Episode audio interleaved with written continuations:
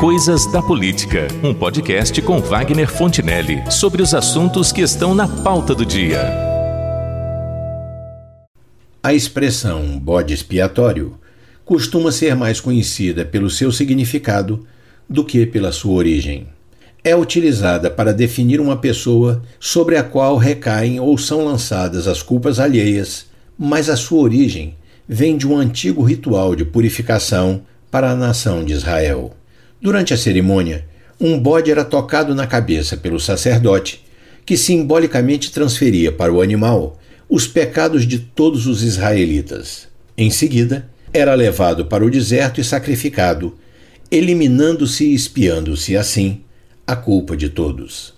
Ao que se saiba, esse ritual já não é mais praticado, não pelo menos dessa forma, mas a expressão perdurou através dos tempos, bem como a detestável prática de lançar a culpa dos males e pecados próprios sobre outras pessoas, que, via de regra, não têm como ou não conseguem se defender e rechaçar a injusta responsabilização por aquilo que não fizeram. Pois é isso, e nada menos do que isso, o que têm feito praticamente todos os governos, quando, a pretexto de reorganizarem o Estado, enxugarem a máquina estatal e moralizarem o serviço público, lançam a pecha do marajaísmo sobre todos os servidores, por igual e sem ressalvas às diferenças, por vezes abismais, que existem entre as diferentes categorias de funcionários, separados pelos níveis salariais, pelas diferentes carreiras e pelos poderes aos quais pertencem. Tratam a todos como se fossem beneficiários de remunerações astronômicas e de vantagens pessoais inconcebíveis, com o inestimável apoio de uma imprensa desonesta, patrocinada para levar à opinião pública a crença de que todos os males do país têm origem na manutenção do funcionalismo. Mas o objetivo dessa campanha não é atacar os excessos que efetivamente são cometidos em relação aos salários e vantagens absurdos pagos a um conjunto de servidores municipais, estaduais ou federais. Porque isto, de fato, também acontece. A indignidade está em se fazer com que a sociedade acredite que todo funcionalismo público cabe nessa moldura. O atual ministro da Economia é um dos mais assumidos protagonistas dessa canalice, que tenta enlamear o conceito do funcionalismo, lançando sobre ele de maneira indiscriminada, o rancor e a incompreensão da sociedade brasileira ao demonizá-lo como sendo a causa do descontrole do Estado em suas três esferas quanto à despesa pública. Em mais de uma ocasião, o Paulo Guedes manifestou a sua aversão pessoal aos servidores do Estado, ora classificando-os como parasitas, ora referindo-se a eles como o inimigo. Mas nas entranhas do poder, e não apenas deste governo, há um jogo bastante mais sujo e mais covarde, focado na depreciação sistemática dos servidores. Atacam o funcionalismo como um todo, mas protegem com uma cortina de fumaça os verdadeiros predadores dos recursos públicos, beneficiários de remunerações exorbitantes e outras vantagens. As reformas ou propostas de reforma do Estado ou de parte dele, quando acontecem, invariavelmente atingem e prejudicam a aqueles que não estão nessas categorias do marajaísmo. E foi isso que acentuou o professor Roberto Salles, ex-reitor da Universidade Federal Fluminense, num artigo do qual destaca um trecho sobre a reforma administrativa que vem por aí. Abre aspas. A reforma que você aplaude promete acabar com férias de 60 dias Servidor público não tem férias de 60 dias. Juiz tem. Mas juiz não está incluído na reforma. A reforma prevê o fim dos supersalários. Servidor não tem supersalário. Pelo contrário, estamos sem reajuste há seis anos. Juízes e políticos têm supersalários, mas eles não estão incluídos na reforma.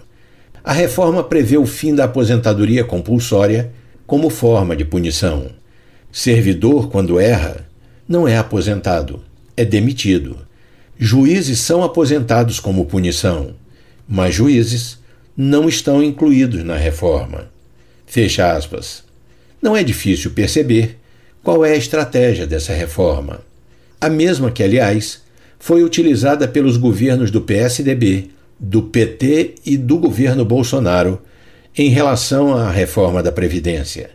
Atacam a categoria dos servidores públicos de maneira genérica para darem uma satisfação à opinião pública sobre os sabidos desmandos que contribuem para elevar à estratosfera as despesas que sustentam a máquina estatal, mas excluem das reformas justamente aqueles segmentos nos quais os maiores absurdos e excessos são cometidos. Mas nada disso é por acaso ou sem um propósito.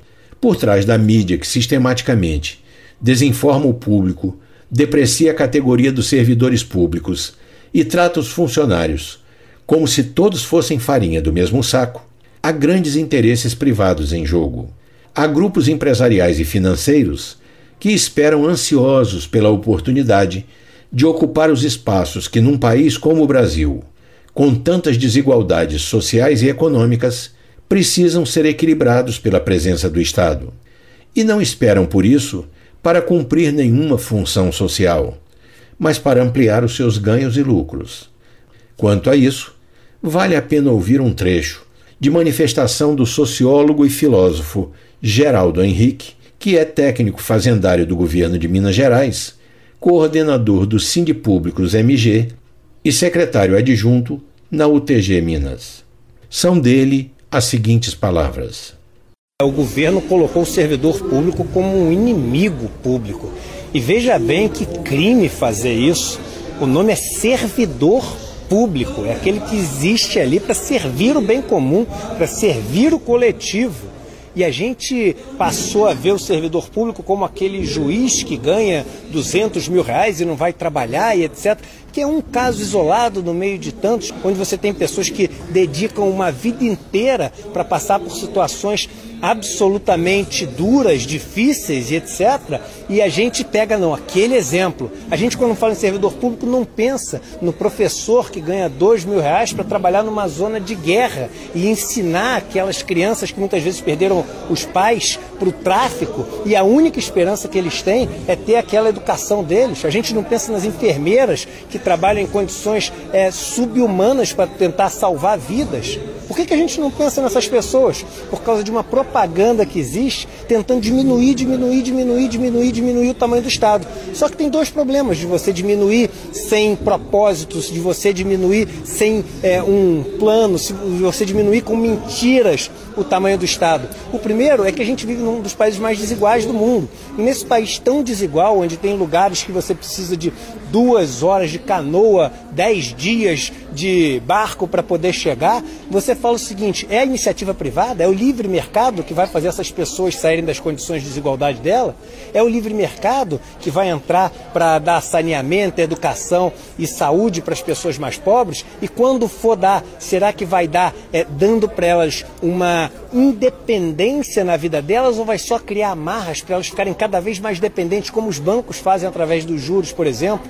um país que é cheio de escravos financeiros, pessoas que compram uma televisão, um sofá, gastam mil reais, quando forem ver vão ter pago cinco mil reais já de parcela e devem 40 mil e vão ter que trabalhar por resto da vida para pagar juros de uma coisa que comprou. É, essa, é nessa iniciativa privada que a gente vai confiar o futuro do país mais desigual do mundo? E lembrando, servidores públicos são 12 milhões no Brasil e que dividem um bolo de pouco mais de 700 bilhões de reais. Estou incluindo tudo aqui: militares, civis, eh, federais, municipais, estaduais. Eles dividem esse bolo de 700 bilhões, 12 milhões de pessoas. As 200 famílias mais ricas do Brasil, está na Forbes na última edição, elas no ano passado aumentaram a fortuna em 230 bilhões de reais um grupo que é 60 mil vezes menor em tamanho e que ganhou três vezes menos só. Quem são os verdadeiros vilões do Brasil? Então, ao invés de demonizar o serviço, o serviço público, vamos voltar a acreditar que o serviço público pode fazer desse país verdadeiramente uma nação com oportunidades mais iguais. Cobrar sim eficiência, cobrar sim a modernidade do serviço público, cobrar sim o serviço de qualidade, mas além de cobrar tudo isso, vamos valorizar. A argumentação dispensa maiores considerações. E assim, fica fácil entender por que a grande mídia ataca o funcionalismo de modo indiscriminado. Porque certos grupos privados têm interesse nisso. Ou como o governo participa desse jogo, protegendo determinadas categorias e transformando a massa dos servidores em bodes expiatórios, para não retirar os privilégios de uma minoria que realmente os tem: magistrados, procuradores, diplomatas e outros que tais. É o que temos para hoje.